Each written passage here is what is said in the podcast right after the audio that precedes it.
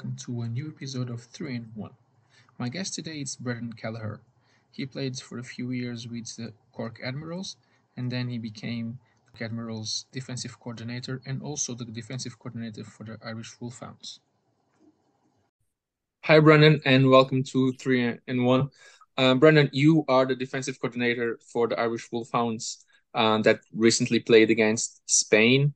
Um, how how was the game from from your perspective? Uh, good, good and bad. So um, uh, satisfied with, with a lot of it looking back, but frustrated with some of it looking back too. So uh, a few areas of opportunity, a few things we missed on, but um, did, did a lot of stuff well um, on the on defensive side as well. Especially did um, did a lot of stuff well, a lot of stuff we kind of planned for, um, kind of happened the way we, we would hoped they would happen. But yeah, just probably probably two plays in the game that we'd want back. But apart from that, um, happy enough. Yeah. And um, how did you prepare um, the defense um, for what you knew that Spain would um, for the challenge challenges that you knew Spain will bring on Ireland? Um, so I suppose like we we've had a, a fairly substantial evolution in the defense in in um in Cork and in with the Wolfhounds in the last kind of two years. So um, it was a good bit of work to try and get that evolution in or get that that kind of that next layer into it and and, and kind of change what we were doing as a as our kind of our base, but kind of still leverage a lot of stuff we've done previously. So um, I kind of knew that that that from the Spain historically had showed like um you know good team with a lot of a lot of fast players, a lot of you know a lot of speed in in the skill position players. Um, and I suppose we knew that they would come in with um, with a, a, bundle of good receivers from um, who played in Spain and also a few guys who would have had ELF experience and guys who had played in different places in Germany, Finland, whatever. Um, so we knew they'd be pretty strong at that position. We knew they'd be solid at quarterback, they'd be solid running back. So we kind of knew what they would what they wanted to do was to stretch it, you know, left and right and and and get the ball to into their into their playmakers' hands uh, wherever the space was. So we tried to kind of control that as much as we can, as much as we could. Um, and I think we did well enough in in in a lot of areas. So like, I think we kind of took away their their run game a, a lot. Um, screen game we nullified as well fairly well. Um, the short game they had some some some joy with, but not a, not a ton of joy with. Yeah, and um, then we just got caught and got caught in two got caught in two plays and that were um that were really probably one of them was definitely an adjustment by them and one of them was a was a was a call play by them, but got got caught on on a, on two plays or which really kind of gave them probably half the offense they had in the game probably came on, on, on those two plays. But um, I think as well, just understanding that they would that whether they would play with tempo or not, or we would probably wanted to play with with a good bit of tempo in the game, and and did did well um, in phases with, with, with tempo, especially in the in the third quarter. Um, but we kind of knew that, that playing well in third down was going to be critically important in a game like that, where you know teams are going to get a lot of opportunities. Um, so I think it was either 14 or 15 possessions they had in the game. Um, you know, they went, you know, scored two touchdowns and 14 offensive possessions. But, you know, the key one for us is that we kept into something like 2 12 on third down. So I think they only converted twice in third. Um, and they converted twice in fourth then as well. So, like, you know, if you're adding those two together, that was an area we, we went after and we did a good bit of work on on um, on being um, being multiple and being ready for third and short, third and medium, third and long. And I think that that kind of plan uh, worked well in in um in a you know throughout the four quarters in the game think they had their kind of their best patch in the in the first quarter and got most of their conversions in the first two drives. But you know, it seemed like we we took maybe ten minutes to settle into that game and kind of took our took us getting the first stop before we kind of got a got a good bit of confidence and and kind of maybe were at the speed of the game. You know, maybe ten minutes into it and, and kind of held their own then for the for the rest of it. Um, after that, but yeah, preparation wise, we had we had a lot of work to do in terms of getting our base defense right but also um, just being building on what we'd done on third down previously, and um, and being ready to kind of play them in in in the in the different scenarios that will come up on third, you know, and and um and, uh, and kind of identifying that in a game with a lot of possessions that that was going to be key, and and and and hopefully that kind of that came off for us on the on the day. And so you obviously prepared. You have your your base formation for defense and then yeah. you prepared multiple scenarios to attack like third and long third and short and and so yeah. on and so forth. Yeah I, I think that's the case. Like i think the case is like that um it's probably the same with like the the better clubs you play here and the, the you know the guys you playing against you know internationally. Like there's no bad coaches there. Um I think if you try and sit and do the one thing for the whole game then you're going to get exposed eventually. Um I think you need to need to have a plan A B C and D and you need to be able to to have a, you know a plan A B C and D for each scenario too so you know we you know we we had you know, uh, we had we mixed basically, you know, playing, you know, match quarters and first and second down. We playing some cover one pressures and first and second down, and then on third down we went a lot more multiple depending on the on the scenario. We had some um, personnel groups. We had one personnel group that we wanted on third and pass, and you know, didn't get a whole load of third and pass scenarios. But when we did, we got pressures on those. Um, um, sometimes rushing three, sometimes rushing four, sometimes rushing five um, sometimes playing two men, sometimes playing one with a with a kind of rat robber, and and sometimes doing some something slight some slight differences based on those, with depending on who they had in, in different positions. But um, all of those kind of we need we needed all of them on the day. You know what I mean? So uh, you know, um, I think if we had, if we had another. It's not that we emptied the playbook completely on the day, but like we we got we got a, a lot of um we got a lot of the scenarios we were looking for kind of came up. And um you know, and a few things we wanted to do on, on kind of on kind of critical play downs, like um, into the second quarter, we had a you know they had a fourth and short, and like we had a we had a kind of a, a, situation prep for that that we what we wanted to do and what we wanted to show.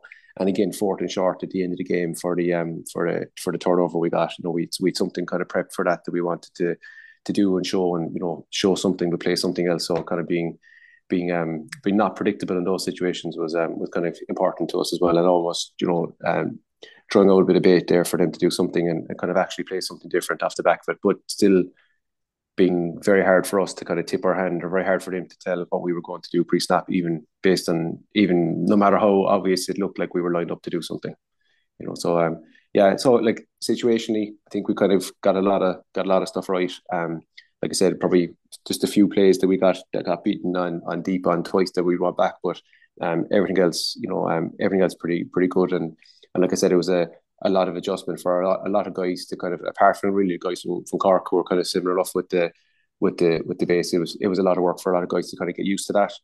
And and I think like having seen you know one game, but no, hopefully that will that will stand to us going going forward. Having you know the work kind of the groundwork kind of put in to, to play to play this, you know.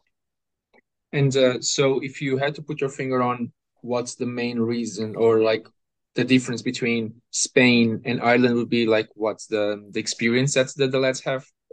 It those boys are fast. They have speed that like all over the field.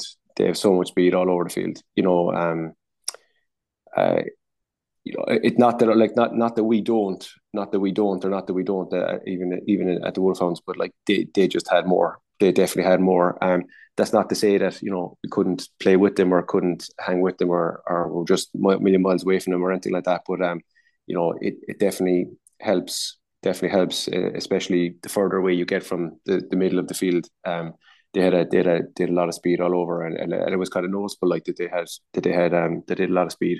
But I uh, like, yeah, uh, you know, on on our on our side, like you know, don't think we got exposed or anything like that. Like I think you know we'd um we had a lot of um a lot of possessions, a lot of probably good few possessions with not great field position as well. Um, you know, and you know, like I said, apart from the kind of the the two strikes they had, like I think they converted on um they converted on a 55, I think, and a 50 yard or 50. They were both both about about midfield. The two the two passing scores they got. So, you know, like you know, they're they're disappointing to give up. Like you never want to give them up, but like you know, when you play so man, you're going to roll the dice sometimes, and sometimes you get bitten, sometimes you don't. You know, um, so you know, like you can, you can kind of, yeah, you can be pointing the finger at those plays, but like you know, you know, they they tried that maybe ten times, you know what I mean, or eight or ten times in the game where they tried to put the ball behind us, and you know, and converted on two those. So you know, that's that's not terrible either. You know, and and and kind of looking at it on a on on the kind of stat sheet afterwards, you know, if you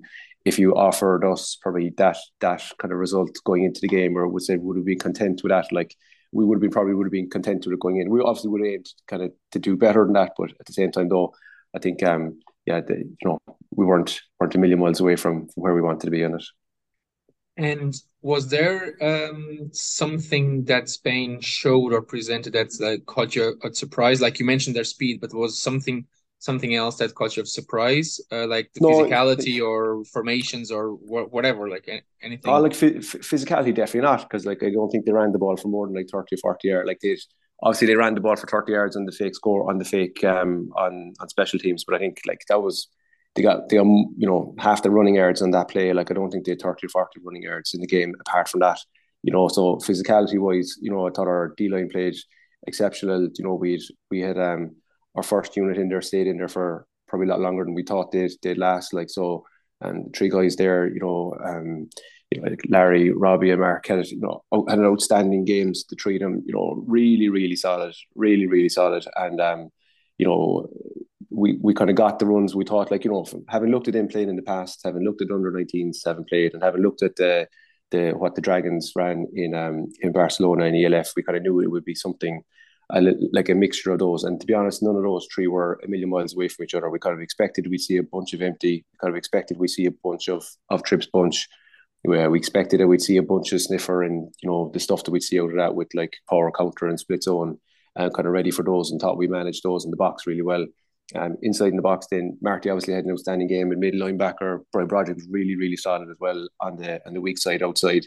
You know, so they they, they tended to by formation think that uh, our weak kind of we presented like the the the weak side as the running side to them. You know, they but they ran the ball to the weak side a bunch, but like didn't didn't get you know didn't break a whole load out of it.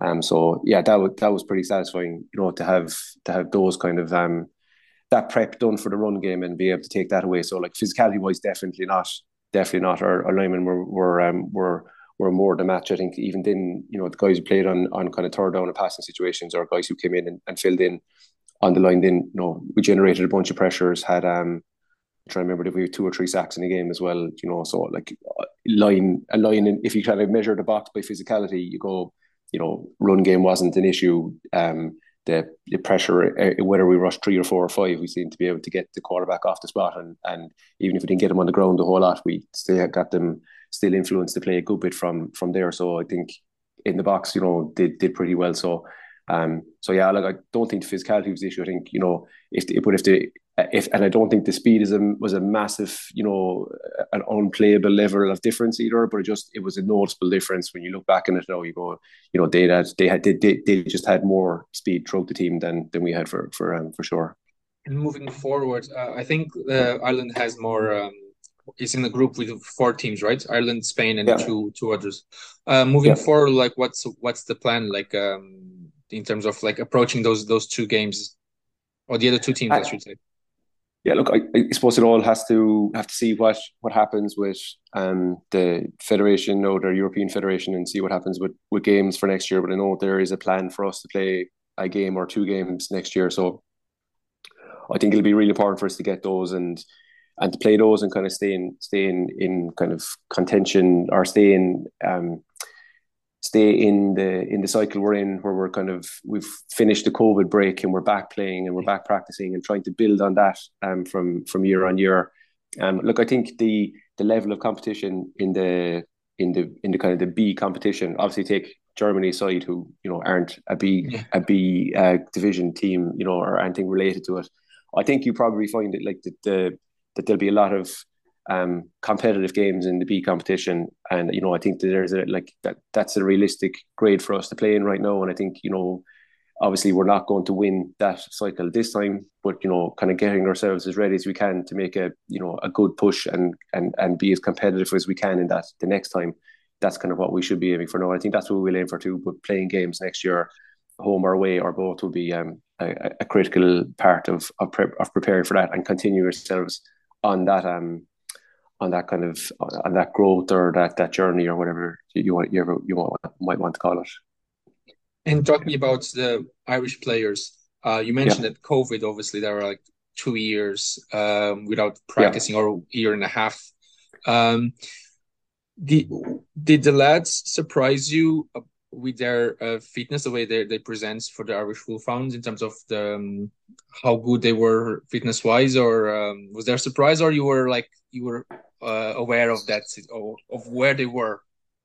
Um, I, I suppose I kind of knew who everybody was coming into because I'd kind of seen most of the guys directly playing this year, you know, in in the league. So, um, uh, like, there's no doubt, like COVID didn't help any team or any club really, and even the teams who kind of springboarded back well out of it, like Rebels or UCD, you know, especially they would have done better you know, having had no COVID, if they had played the year before, they probably would have been as good, you know, 12 months ago. So I, I you know, I think everybody kind of had to to fight really hard this year just to club especially just to get the show on the road and, and keep it going. You know, definitely felt like a lot more of a grind this year in terms of uh, like logistically, committee wise, everything. I'm sure everybody had to put a lot more um, graft into getting everything going um, this year than than maybe than than previous years. So yeah, look, um, I think go back to the question about you know how did we how do we come in? You know, I think everyone came in after a, a good season. You know, like a really competitive season in the um in the SBC, especially. You know, and I think like that the the level of play in the SBC has definitely elevated. You know, over the last three or four seasons. There's no doubt like that. You know, the you know like the the level of play, like the teams who aren't winning the SBC right now, probably would have been good enough to win, you know, titles, you know, or, or lots of titles together four or five years ago. You know, the the the level of play has, has definitely gone up. Um, you know, and that's like um, skill, athleticism, you know, uh, coaching scheme, everything is kind of has developed, you know, massively. And and I think a lot of clubs are kind of pushing on really hard to do as, as much as they possibly can in, in all of those areas. So yeah, I, I, I, thought we came in, you know, with a with a good group who were kind of ready to play. Um, obviously we missed a few people through eligibility that we thought we might have, and then a few people through um through injury, you know, and, and other reasons that, that we were hoping to have as well. So we, we came in still with, with a pretty pretty strong group, but um, but I just just suppose the the the kind of the big focus for us at the, you know in this camp was kind of we had to we had on defense anyway was we had a we had a lot of work to kind of do to kind of to build on what we played before and and not completely get rid of what we played before, but just use that as a base mark, um, our baseline, and and do the new thing. So you know, it was good to kind of get the group together and, and get those in and, and get that kind of that kind of install piece done and, and that kind of new learning done. And um yeah, and like I said, look, it's hopefully it's all in the bank now that we can that we can build on for next year. But yeah, I think we'll find that next year, you know, this this this club season and this international season will definitely give guys a, a, a push on you know to kind of to do more and and and develop more. And you know I, I think we'll find after another 12 months or another six months or seven months whatever it will be before the the club season is over again you know then we'll be in a different place again completely with a, with another full season the club behind us. Will, will definitely stand to us as well. Just off everybody like the, the last piece of, of dust that somebody might have yeah. from the two years of covid yeah, yeah, okay. but like I, I think I think it's more like the development wise. I think it's more like you know, um, a lot of new players, uh, a lot of new players playing played really well. You know, um, so you know, like um, just picking guys like Dave King, you know, who was one season in the SBC played, who started the free safety, played really, really well as well on the night. You know, he, he's not going to get worse with another season behind him. You know, there's there's other guys in that kind of mix as well who are who are coming into the squad, like you know Eddie Goggins doesn't have a ton of football played, but you know played well when he played for us. Um, Callum Henry the same doesn't have a massive amount, you know, but has has got more to offer us. Rob Brown, who's one season played in in in, in AFI one, you know, he's not going to get any worse with another season behind him and another camp behind him, you know. So, you know, all all of those things are kind of boding well for us, and you know, and and then you know, guys who haven't mentioned in who played, you know, like guys like uh, you know in in in the in the other SBC clubs, like our, our, our Cork as well. You know, the more competition they get, the more good games they get this year. You know, that's going to help them, and and the more camps we play, and the more training practices we get together and against each other, you know, the better the better we're going to get out of that so as well. So look, I don't think we'll I don't think we'll regress massively in, in the next year. I think I think we'll hopefully we've got the age profile right in a lot of places to kind of to, to build with those guys and keep developing them and and you know and, and hopefully just be be better than what we were this year or be a little bit better or just incrementally get better year on year and, and hopefully find ourselves like i said you know competitive again next year and you know and really ready to go for when the the B competition or the the cycle, the kind of two year cycle kind of reloads at the start of um 2024 then. And for, for next year, um, are games already pre-scheduled, like international games pre-scheduled, or not yet? No, I don't think so. I don't think so. So I know that there's um, like uh, Israel and Turkey in the group as well. So depending on results there, we'll play the loser of that game, I think, and I'm not sure what the, the, the follow up to that would be then.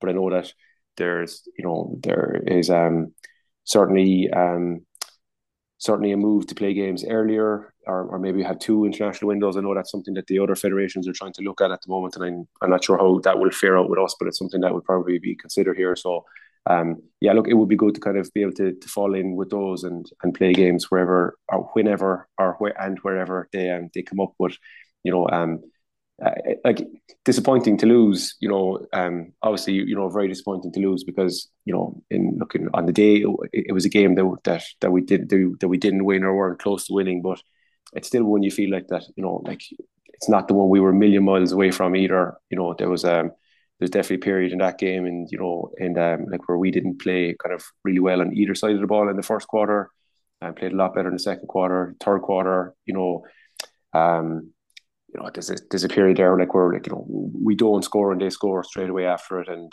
and uh, we had a really good chance to score and they scored straight away after it and, and kind of finished finished the game. But you know, I'd love to see what would have happened if we'd have if we'd have got that score and you know had taken a bit of confidence into the third quarter and you know and one more score for us would have brought us into into a spot there where we could have been um, in contention to go and, and, and go and win it. But look, at the same time though, like you know that you'd have to say like on the day like you know full value to Spain for the win like they played much better than much much better than us on the day.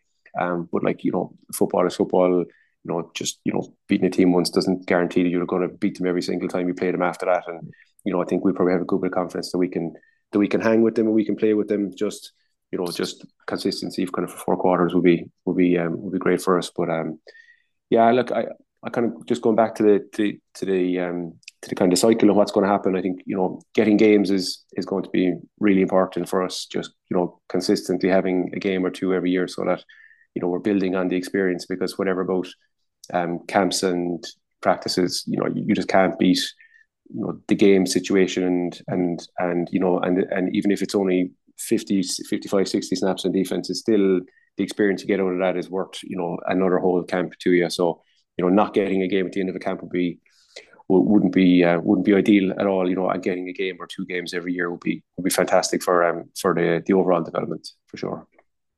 And like going back now, um, about you, how did you start in American football, and how was your path? What was your path until you reached the, uh, the Irish Wolfhounds? Also, you you're the coordinator. I I kind of came into football kind of backwards. I suppose I, I lived in the States for a few years after college and, and I was always a fan of American football, but I had never hadn't played it here. I suppose that was I was in college in the early two thousands and it was only just kind of starting here, but I um, went back in the middle two thousands, lived there for a while and um, watched a lot of football, went to a lot of football, kind of got really interested in it. Um, uh, when I came home, then um, short, like a few years after I came home, when I got kind of got back to Cork, just um, went down to the Admirals and, and played for a couple of seasons. But I suppose I was playing American football and, and Gaelic football at the same time, so trying to balance the, the both of those. So um, played with Admirals for for a while in the kind of the late um, late two thousands or around two thousand ten, and um, then I came back to the to the to the team then again in what was it two thousand and fourteen or two thousand and fifteen. I'm trying to think which year it was. Two thousand. Uh, 15 lost the lost the AFL one final to, to Waterford in in Navan so that was that was the last game last game I played um played in but I suppose team was kind of on a on an upward trend that time so you know team um uh kind of didn't finish the season in 20 uh, was it 2012 or 2013 uh, the year out or sorry 2011 or 2012 they had a year out and came back in 2014 um, and we went to the IFA World Final in 2014, um, lost it again in 15 to Waterford, and we were really strong then the following year. So the following year, 2016, I was I was hoping to play. Um, so I had an injury coming into the Waterford game at the end and um, played it, but I didn't wasn't expecting that would be last time I would have played, to be honest. But um, I just couldn't shake it. Just had an injury all through the winter. Um, couldn't shake that at all. Um, wasn't helping me, and it was getting worse. So just kind of as we were kind of going to preseason, I kind of kind of fell into coaching with the defense in 2016. So um, helped um, the defence coach Sean McKnight at the time um, in 2016. Um, obviously, we had a really good year in 2016 with the with the club in IFL one, um, um, in 10 0 and and won promotion, and um, and then uh, took over as the defensive coordinator there in 2017. So we played um, played SBC in 2017, um, and that was great. That was my first year, um, you know, uh, calling plays and, and kind of fun and fully coaching the defense, and um, and yeah, we had a really good year. Um, um, I think we did we go four, three, and one, something like that. But we had some um, some kind of good games, some good games that we won, some good games that we lost, some close games that we lost. So I think we got a lot of confidence in the year. Um, you know, lost a really close game to UL in the in the middle of the season, lost another close game to the Rebels in the middle of that season. So I think they were kind of the two top teams in the in the league that year, and kind of felt that you know uh, like if we could hang with them, we were, you know, like UL beat us on a two point conversion at the end of the game up in up in Limerick, and um, and Rebels beat us, you know, um, beat us by one score in Cork, you know, where we were leading the game at halftime. Um, so they were kind of, even though we we didn't win those games, they were kind of watershed moments for us that we could kind of go and push on. Um, know, I think they were kind of the, the two losses or two main losses we took that year, and um, and then look playoff time that year, UL were were miles better than us in on the day, like just you know, um, we were, we were kind of, I think squad wise and strength wise, we were struggling for depth at the end of 2017. So we were probably playing better earlier in the year in 2017, and um, um, and then yeah, just didn't didn't didn't didn't play well in the playoffs, and and yeah, and and and, and lost that playoff game. And then 2018, um, yeah, we. Uh, we had a kind of a similar enough season in 2018, I suppose, except that you know we finally, you know, I suppose the kind of the, the big moment for us there was that in 2017 then when we when we did or so 2018 when we won it like you know we lost the close game to to the rebels in dublin but then we beat them at home and that was kind of our first time beating them in a long time. Um, and then the rest of the games that we that we kind of should have won that year we we um, uh, we did win but we um, we dropped one dropped our last two at the end of the season um, Joe just didn't didn't finish well, had a bundle of injuries um, coming into the into the last um, into the last uh, last stretch down the down the end, but um, we kind of turned it around then in, in in playoff time. I think I think we felt that um, you know it, it's it's a funny one. Like you know the, the year before we kind of played uh, better earlier, and and the year we won we played better.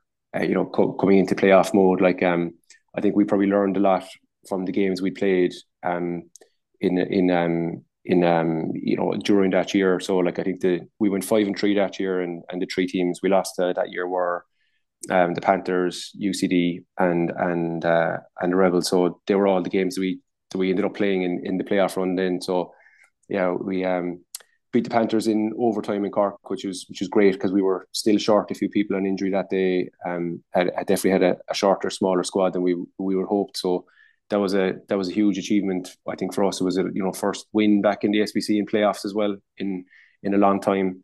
And um, Damon just went on a run, I think, or and then yeah, probably probably had our probably had our best defensive performance ever um, against UCD in UCD in the semi final that year. Then um, just just played really really well, and and they had been scoring a, a bundle of points and had gone eight 0 and and had beaten us, you know, I, I can't remember what it was like twenty points to three or twenty points to nil or something like that in the um in the end of the the regular season, and they were going really really well. But just when they were a good game plan, executed really well, and they played better than them on the day. Um, we didn't make the mistakes that they maybe they did. Um, but it was still down to a two point play at the end where they um, they went for two to win the game when it was 14-13 with um with a minute to go, and um or 30 seconds ago, it was literally like, you know, if they'd got it, it would have been very hard for us to go and score. And, and same afterwards when we stopped them, it was very hard for them to go and score after that.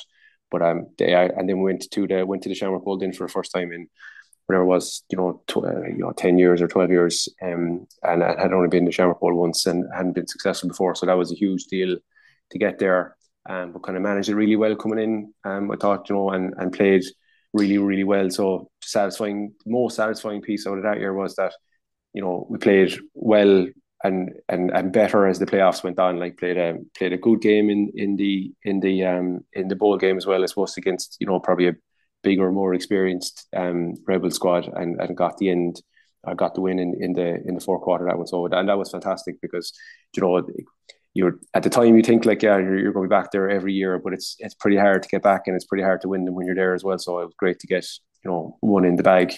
Um, and then I suppose after that, then the year after that, or I suppose kind of at the same time as that, we've been we've been um, getting the youths back going in um, in uh, in Cork as well. So um, we had played um, we had played a season of of youths before that that um, and then we had played a season of youths and they and they had won and um, and then we played the, the next season and we like we started on on the run that they're on now where they're um, looking for their looking for their fourth title in a row. So even with the with COVID break, they haven't um they haven't lost there in in a, in a, game in a, in a couple of years. But um, huge for us in in that um, Shamrock Bowl winning season was that a lot of the players that we had been coaching through youths for the previous two seasons, you know, were all over the team that that um that won the um the Shamrock Bowl then, and we had a lot of really young guys. Like we, you know, like crazily on that day, I think we had um I think there was three guys at that stage who were still eligible to go and play the youths right after the Shamrock Bowl. So like you know there was a bundle of guys who had won the Shamrock Bowl and went to won the youth championship. You know literally you know six weeks later or eight weeks later. So they were they were still on the age to, to play at that stage. But um yeah that, that was great and and like that's been a great pipeline and a great kind of um great development for the club as well because um you know everybody's trying to find players from anywhere they can. But I think the youths has been a um a great um, conveyor belt for us, and we've got loads of great talent um, through the club. Uh, some guys who stayed for a long time, some guys who stayed and played a year or two, or have have gone and done different things because they're in different places or whatever. But um, yeah, it's, it's, it's been great for us. So I think the year after the Shamrock Bowl, then we were in um um we were in a kind of a, a really different place where like we were felt like we were probably like the for the first time ever that we were one of the big clubs or the biggest clubs in in the in the SBC and you know felt like you know we were probably one of the favorites to kind of go and play and and win it and had a great regular season you know had a fantastic regular season um that year um you know went and went uh 7-0 and 1 until we tied the game um with the with the Knights on a on a on the worst day I've ever played a game of football in. But um yeah, I just had a really good had a really good regular season, but just played made made every mistake we made we made in the playoff game that year against the against the Panthers. Just you know didn't play our best football. They they kind of went a lot more mistake free, um, took the few chances that they had, and um, you know, and, and kind of controlled the game a lot better than than than we did on the day. So like you know that was that was disappointing that was a lot more disappointing than say the playoff loss, you know, two years previous to, TUL, UL, we were on the we were on the up, and you know, and we were kind of going there just to have a goal really, and and you know, give it our best shot. But like I suppose we were going into that game against the Panthers thinking, you know, you know, this is a game that's there for us to win that we should win if we play to our best of our ability. But you know, just didn't play well at all, at all on the day, and they did, and they were full value for the win after that. And then um yeah, and then look last year um had another kind of it, it, completely different season and completely different field. Just getting back into it after COVID, you know, I just felt like, like I said, like a lot more of a grind getting back into it post COVID. So, but we played played well. Um, just didn't didn't start the season well, but you know, in, in retrospect, like you know, didn't start the season well, but we you know lost to like UCD and lost to Rebels at start uh, in our in our first two games, and you know didn't lose again then for the regular season, rest of the regular season after that, and and kind of definitely found our stride as we got through the year. But um, yeah, and then just you know didn't um didn't come close to beating UCD on the day. Then you know um probably played. I, I would say probably played. Um, we would say we, we definitely played better than better than them in the first half of that game, but somehow still managed to go in. You know, two scores down at halftime. And um, yeah, and they just, to be honest, you know, they were way better in the third quarter. They just controlled that game completely in the third quarter and um and, and, we just didn't have an answer for them on the day. Um, so you know, um, yeah, disappointing after the season we had, but um, like um, I suppose it was it was tough going into that game. We missed a lot of guys um offensively. Missed we're missing a lot of pieces, and as the game went on, we were missing more. So felt like we are probably a, a good bit away from our, our strongest team by the time that game finished. But but like couldn't argue with the result in that, and UCD were were full value for their um for their win this year. So that's been my kind of my kind of exposure to to to, to playing or and, and coaching here. So played a little bit and probably have been heavily involved with coaching with the seniors and the youth. So I only did a couple of seasons with the youth. So as soon as the the, um, the Wolfhounds started off, um, I did the first the first year I had the Wolfhounds. I did the um did the youths as well, but I just couldn't commit to doing the youths and the Wolfhounds straight and uh, almost that because the seasons are kind of at the same time at the end of the year, so very hard to kind of find the time to do to do both of those together. So and just had to take a backseat from that in in um, in in Cork. Just helped out here and there where I could, but in, in general, not not driving it at, at all. So um,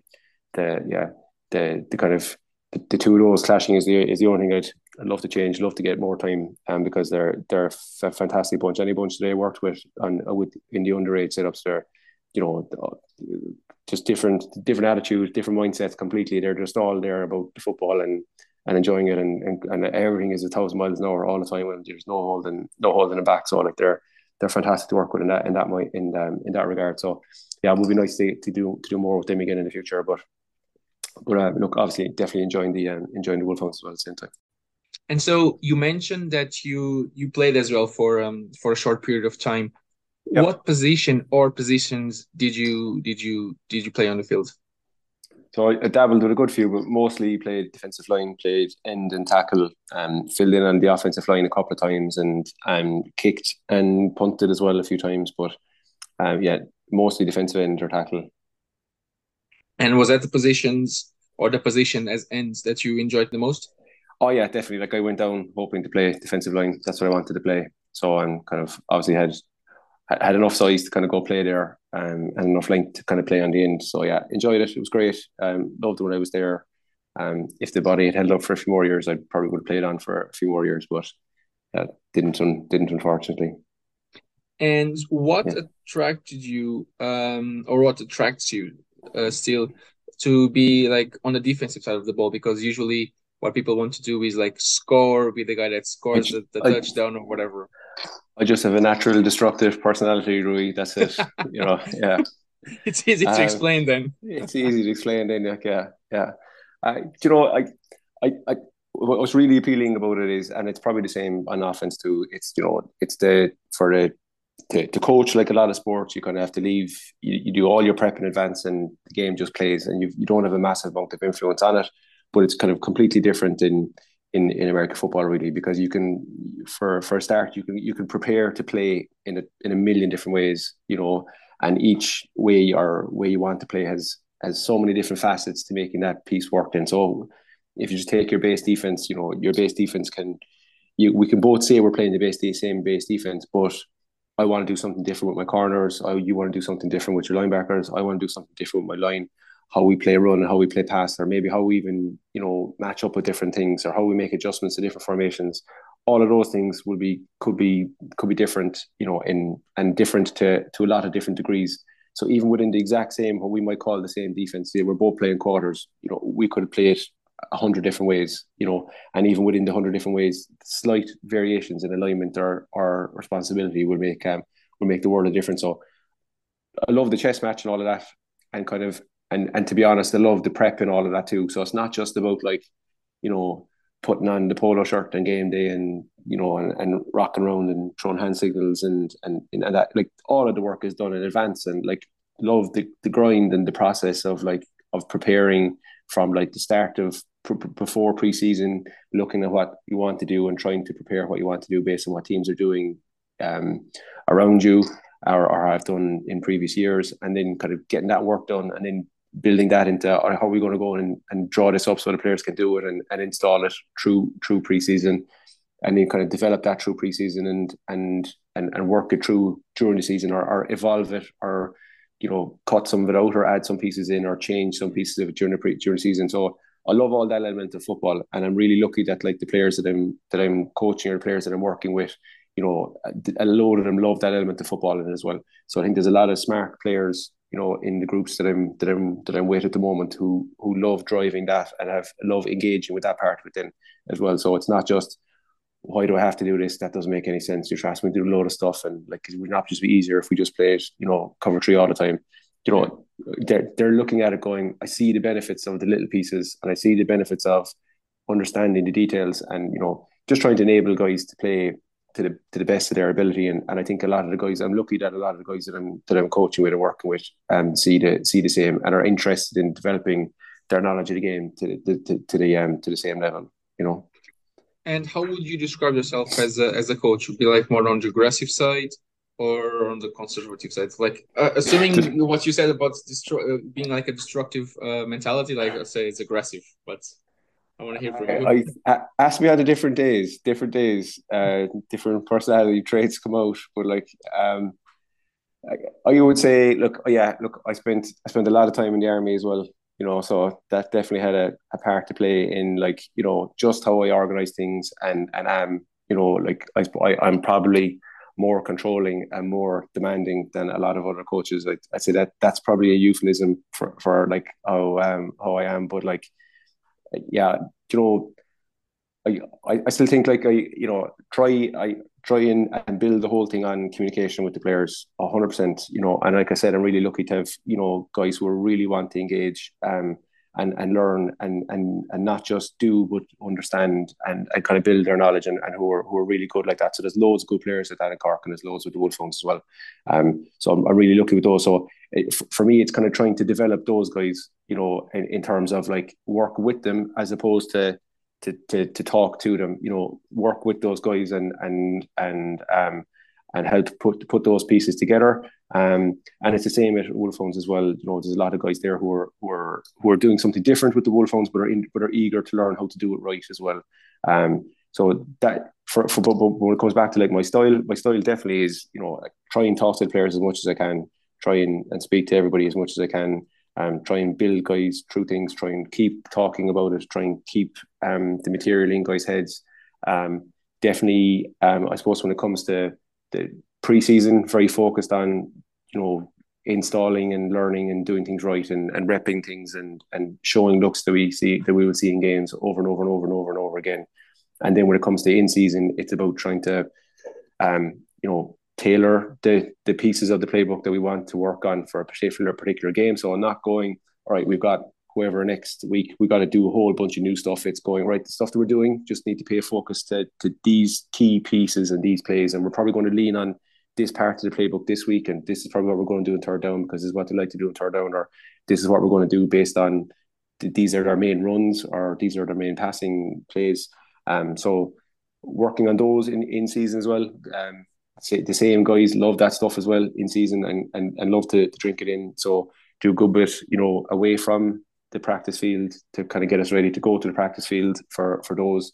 And yeah, and and even within the um within the, the practices or the, the prep for those, the kind of the, the game week prep sessions, they're always great as well. And so, you know, trying to trying to, you know, uh, get the game plan in and talk to the guys about the game plan and practice the game plan in in the weeks coming kind of coming into the game and and obviously it's great then when when stuff inside there works out you know stuff that you've that you've spotted on a team and you've worked with on a team and you know you you make an adjustment and it works in a game so that someone gets a sack or someone reads something and, and can get the turnover or whatever it might be so they're they're great when they when they work out um but I suppose personality wise yeah look I've I'm like I said, I'm trying to be like a, a, a player's coach, but like yeah, uh, there's there's always a line somewhere. Um, Ao Mamouny and Cork would always joke about like a, a vein here on my forehead that he's seen throbbing a few times on game day. You know, I don't know. Um, he's been he's been he's taken the brunt of it a few times for sure. But like, um, I look, I I think like I think I'd be very much on the same philosophy as you know as uh, that, you know that Saban always talks about, like about you know the, the best players want to be coached and coached hard. You know they want someone to push them, they want someone to hold them accountable, they want someone to get the very most out of them. And like there's a lot of people who just want to be left alone and you know don't want the push. You know what I mean? Um, but there's but and, and it's different strokes for different players then as well, or different tacts with different players. You know, some players need to get pushed. I think some players play better when there's a little bit of pressure on them, and some players don't react well to getting pressure put on them. So trying to understand those, and the more you get to know people, the, the more you can understand what who who likes who likes what and, and who re- responds better to what. You know, um, some people even know which type of person they are and and and and, and, whether they whether they like getting a push or not getting a push. But um, yeah, like I try to be cognizant of who the players are and what motivates them also try and build the players' knowledge and experience and just try and like, explain an awful lot to them and work on, on those things so that when they see things happening on game day that they're comfortable with them and they can react to make the right decision. So, you know, we're always talking about reading and reacting and, you know, understanding what the reads are. And I think that's kind of one thing that's, like I said, I talked about the, like the evolution of the, the sport here like um, it's definitely got a lot more complicated in terms of what teams are doing. You know, there's a lot more variety and the pace that teams are playing at. Um, you know, the the skill levels aren't aren't going down for sure. The pace isn't going down for sure. So, you know, I think those things will stand to guys who are the, the, the people who are doing that will will will will keep up, and I think people who aren't will will probably struggle to keep up because it will look like everything is moving at a million miles an hour. I don't know what's going on, uh, but I think the guys who have good kind of fundamentals in will will um and who are actually trying to read what's going on on the field will will still be fine no matter what they see or no matter what other teams start start doing you know. And did you did you ever go to a game with a game plan uh thinking that oh this team likes to do this on second um down this on third down and when you actually the game started like they started doing something completely different and you're like okay i don't i don't need this game plan anymore it's obsolete and start all over again What while you you were on the game? Did that ever happen to you? Um, like, uh, not like not completely, not like you know completely tear up the play card and, and, and go again, but um, but have, but I suppose like I when it when it goes to preparing for games, like definitely in game week, we definitely lean heavily on going. Look, what our teams, what what does this team try and do? You know, and when we are running what we're running, what is that? What are we going to see, and what does that mean for us? So if I am playing outside linebacker and I'm meant to read this person, what am I probably going to see from that person? What does that mean for me? So trying to rep those reads in practice for that week. But then if they turn into something different, you should still be able to re- rely on the read you're making. You know what I mean? So you should still be able to rely on what am I doing here, and and, and it should still carry you to the right thing. But like I definitely seen like teams here, like um um who've who've who like who have um, who are obviously game planning for us as well and, and, and going look what's worked against us this year and what, what are, where are we weak and, and trying to go after those points you know and and I've definitely seen teams you know in when it comes to kind of playoff time you know intentionally break their intentionally break their um their patterns or intentionally break their you know their um, their tendencies you know during the playoffs you know but we've done the same you know we've, we've done the same trying we, we tried to try to hold stuff for playoff time and and, and break our tendencies on, on what we're doing as well. So that element of it is phenomenal at the moment, massive at the moment. Um, like I, you know, I, I don't think the teams who are who are really competitive at the top of the SBC here aren't doing that. Who aren't like really self scouting themselves hard or scouting opposition hard. So like that chess, you know, chessboard element of it away from the game is gone to has definitely massively evolved just in the few years that I've been that I've been here. You know, like like I've definitely gone to games where we've prepared for a team and go, we know they're going to run inside zone, and when they throw the ball, it's going to be slants, it's going to be all goals. They're going to run this concept or that concept. They've three or four concepts. They've two runs. You know, and now it's like just look at UCD and go like you know, three, you know, they they're everything is so modular and everything is so put together that you know they might have a, a, number of core concepts, but you know when you mix and match them and put them together and layer them on top of each other, it turns into you know a massive multiplication. It makes it very hard to to kind of put the finger on. You know, whereas like you know not so long ago we were going if a team motions and this is their passing play, you know, and you know had interceptions based on that. You know what I mean? So you know that that element of it of kind of you know do you have to do I have has everything gone gone out the window I, not completely, but like teams have definitely saved stuff, you know, for playoffs that we that we didn't see until we played it. Um, you know, and and we definitely played against teams where you know they go in probably in advance and go, you look, um, we probably need to run this against them on this day because this is what we think will work. So maybe we haven't seen it in advance because they haven't played somebody exactly the same way we've we are, are exactly like us, or maybe they've seen something on, on tape from another game. They go, well, I saw this team run that against the Admirals and this has worked in, in you know, so um, but in general, like I, I think like if you're fundamentally sound, um, you know, you you'll be okay. Um, but I, and, and it's good to have like you know I, I I think that's the kind of a the benefit before of of like of kind of evolving to have like a, a bit more of a of a solid base that kind of have had that has rules for everything as opposed to playing I like previously we probably would have played different pressures against different looks, and that was probably more to learn and more to get into, you know. And when the looks changed, then it was harder for guys to kind of to under to go, geez, what we what do we run against I form because we that we weren't expecting I form today, but we're seeing it now, you know, that kind of thing. Whereas for kind of what we're playing now, it's the rules kind of tell you everything, and if you if you if you know the rules for today, then you know the rules for tomorrow. Might it might mean that you haven't repped a whole load of the reads that week, but like you, you but your rules are, are are are still the same, which should um which should probably stand to you a lot. And based on all that, what to expect from the Admirals for next season? Uh, I, I, like it's hard to know. Um, look, defensively, we'd probably be very similar to what we were last year um, in in um, in um, in scheme and personnel. Hopefully, um, obviously we try very hard to recruit in, in the off season and, and add some players onto that because you know look we've we have ground to make up with the, the two top teams. You know, like I think we were we were probably in a in a in a bunch there where like we were so um, we were much better in the Panthers when we played them last year. Um, I thought we like we were probably comfortably better than the Trojans on the day when we played them, but they were getting better as the year went on for sure.